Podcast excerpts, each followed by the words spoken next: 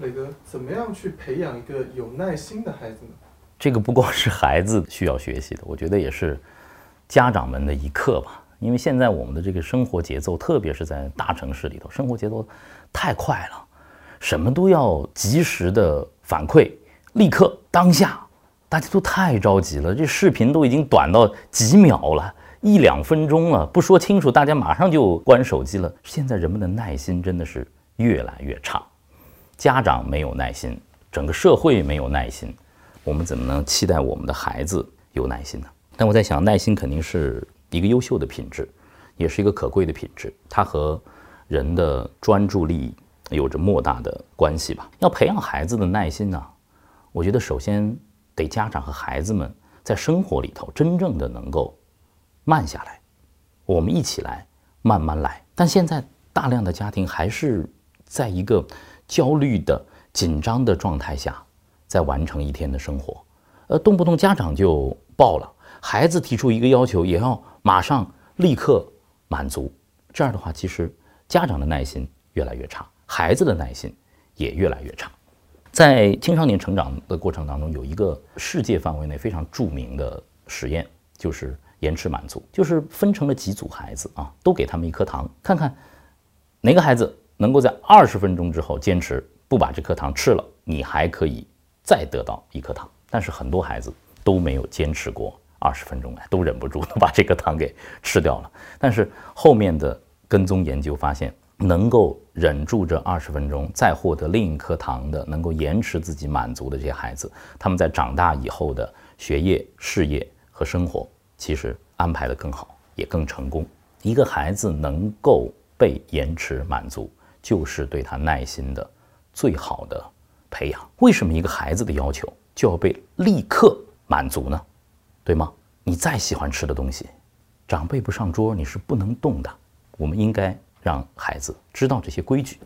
另外，一个孩子很想要一件东西，他很想要，很想要一件东西，那我们能不能和孩子有一些共同的约定？在你做到了哪几件事情之后，你可以达成这个理想，延迟一下满足，不是不可以，而是延迟满足，这会让孩子养成一个慢慢来、耐心的习惯，这个很重要。另外。在家庭生活的场景里头啊，尊重孩子的节律、生活节奏也很重要。我看到有的时候孩子们其实很专注的在做一件事情，比方说在玩乐高、在画画，还是爷爷奶奶、外公外婆一会儿呢弄个水果进去了，哎，送杯水进去了，哎，吃饭啦，呃，快来上厕所啊，要洗手啦，经常会去打断孩子非常专注的活动。这种打断对于孩子形成一个在单位时间里的专注力和耐心是不利的。我们应该尊重孩子的节律。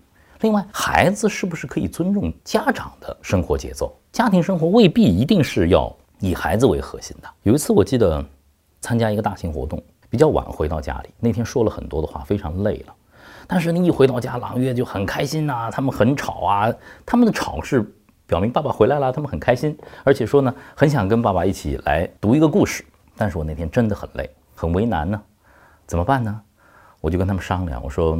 今天爸爸工作太累了，今天的我们的这个故事时间能不能延到明天呀？明天我给你们讲两个。爸爸很想休息一下，他们一开始不乐意啊，要吵，然后呢，后来一脸的这种失望。后来我说，老岳，你们能不能帮爸爸把一个忙啊？今天让爸爸早点休息，可以吗？当我向他们发出这个邀请的时候，他们看着我，最后拍拍我的头，转身就走了，再也没吵过。那天我觉得，其实孩子们是可以。在家庭生活里头，尊重家长的节律的，互相尊重，可以养成这种更耐心、不打扰的习惯。在家庭陪伴和父母的陪伴过程当中，因为磊哥一直很强调生活的教育嘛，应该会有很多的活动是有利于培养孩子们的这个耐心和专注力的。